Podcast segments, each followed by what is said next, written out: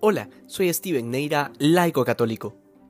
Los discípulos de Juan el Bautista fueron a preguntarle al Señor si era Él el que tenía que venir o si debían esperar a otro. Y el Señor les responde con el cumplimiento del anunciado por los profetas en el Antiguo Testamento.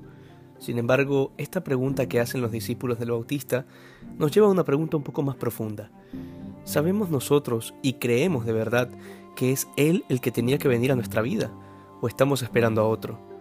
Y esto solo puede responderse desde la intimidad de la oración, desde la profundidad de la contemplación. Hoy la Iglesia celebra la memoria de San Juan de la Cruz, místico español que perteneció a la Orden del Carmelo, un hombre lleno del fuego del Espíritu Santo, consumido totalmente por el amor de Dios al punto de llegar a una unión con Él que le llevó a las más grandes alturas de la vida espiritual, de la vida mística. Y de Él hay tanto que podemos aprender en este camino de la contemplación y de la vida espiritual, comenzando por el amor al silencio. Si no aprendemos a abrazar el silencio como quien abraza lo que más ama, no podremos ahondar en la vida íntima de Dios y tampoco podremos descubrir si en verdad lo conocemos o si más bien nuestro interior espera algo más porque no hemos llegado a conocerlo. Luego, qué importante es el desprendimiento afectivo de las cosas de este mundo. No se trata de volvernos apáticos o antisociales, sino todo lo contrario, tener un corazón tan grande y tan lleno del amor de Dios que tiene espacio para todos y que a todos conduce hacia Dios.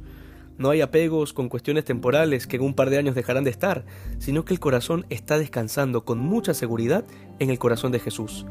Estas cosas nutren la vida de oración y por supuesto nos ayudan a ver con mayor claridad a la persona de Cristo como aquel que tenía que venir a nuestras vidas. Que hoy seamos más santos que ayer. Dios te bendiga.